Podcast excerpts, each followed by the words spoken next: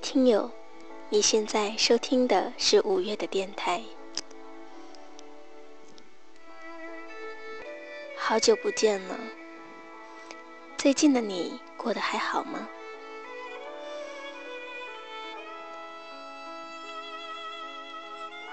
这大半年来，我们的生活可能都已经发生了翻天覆地的变化。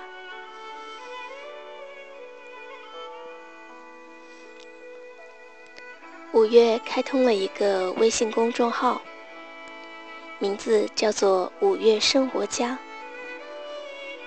是希望在公众号里面多传播一些正能量，记载一些我们成长生活中。经历的一些温暖的故事，共同成长。但是成长哪里是三两句话能说得清的呢？这一期我们来讲一讲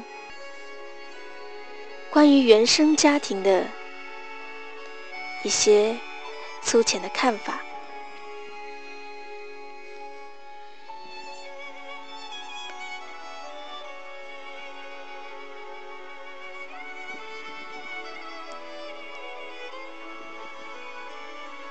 最近重温美剧《犯罪心理》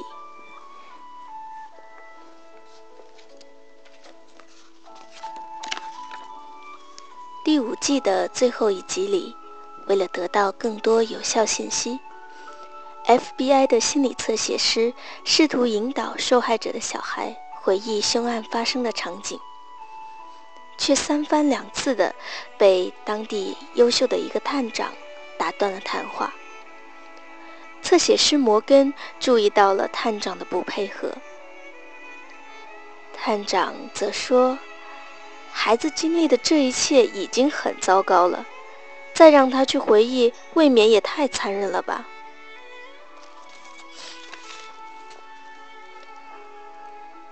摩根反问他：“你不是他，你又怎么知道他无法承受呢？”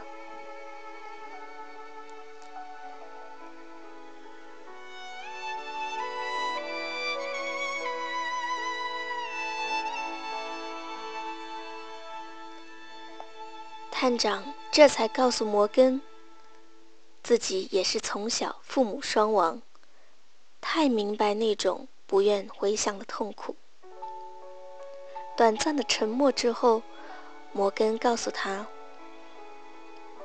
我父亲在我很小的时候也去世了，被人一枪击中，就在我的眼前倒下。”他说：“探长。”我们身边都会出现形形色色的人，有的好，有的坏，但他们都塑造了今天的我们。因为过去的一切经历，所以今天的你会戴上警徽，所以此刻的我们会坐在这辆车上。人生经历的每一个部分，都构成了我们完整的一生。我们和父母，父母和我们，再和谐的亲子关系，总免不了也会有摩擦、误解和分歧。摩登家庭里有这样一句经典的台词：“父母永远期待子女对自己说一声谢谢你，而子女却一直希望父母会对自己说声对不起。”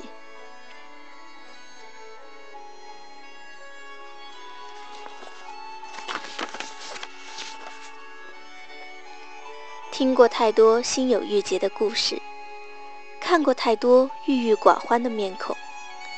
许多人能在职场中与人周旋，能在生意场上意气风发，却总也理不清家事这团乱麻。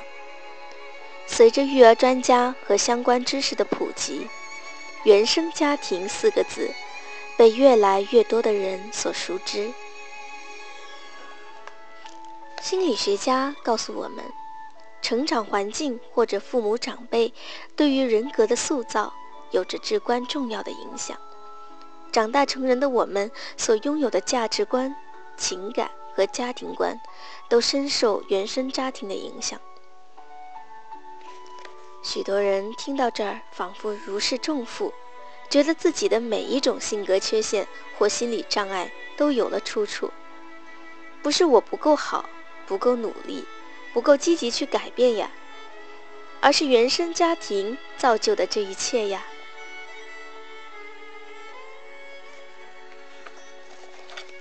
然而，你扪心自问，假如今天的自己没有达到梦想中的高度，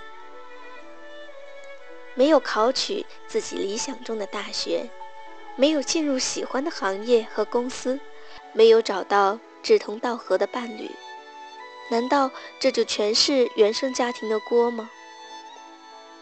你确定吗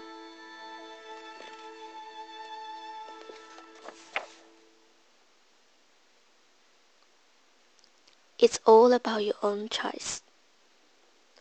最初的、最后的，都不过是自己的抉择罢了。电光火石间，你做出了自己的决定，此后的路也像黄色树林里分出了两条路一样。你也许会中途折返，但出发的时间点已经不一样了，随后而来的际遇自然也是大不相同。亚马逊雨林里，一只蝴蝶扇了扇翅膀。也许两周后，美国就会刮一场飓风。在千丝万缕、相互勾连的万事万物前，原生家庭的能量是如此渺小，甚至不值一提。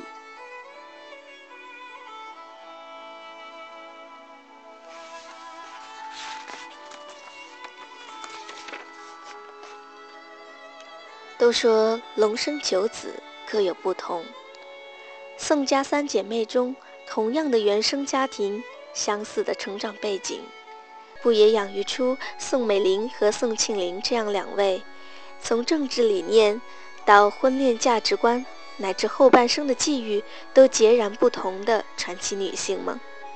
就好比同样的一组粗陶美人瓶，一摇而出，在不同人的。手上，却风情各异，绽放出不一样的风采。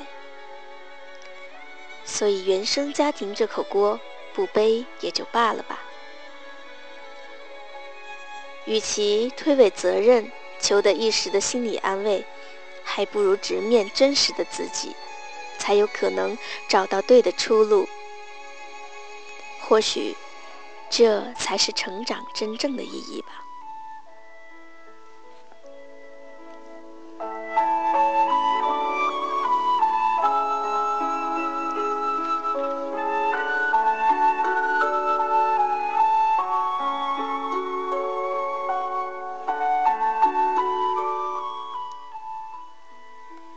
五月和你一样，是一名普通的毕业生。和你一样，也在生活中有自己的困惑和迷茫。但是成长这条路，希望我们能够一起相伴，共同记录，共同成长。让我们一起去探索那不普通的未来。这期节目就到这儿。按照惯例，我们来听一首好听的曲子。祝你今夜好梦。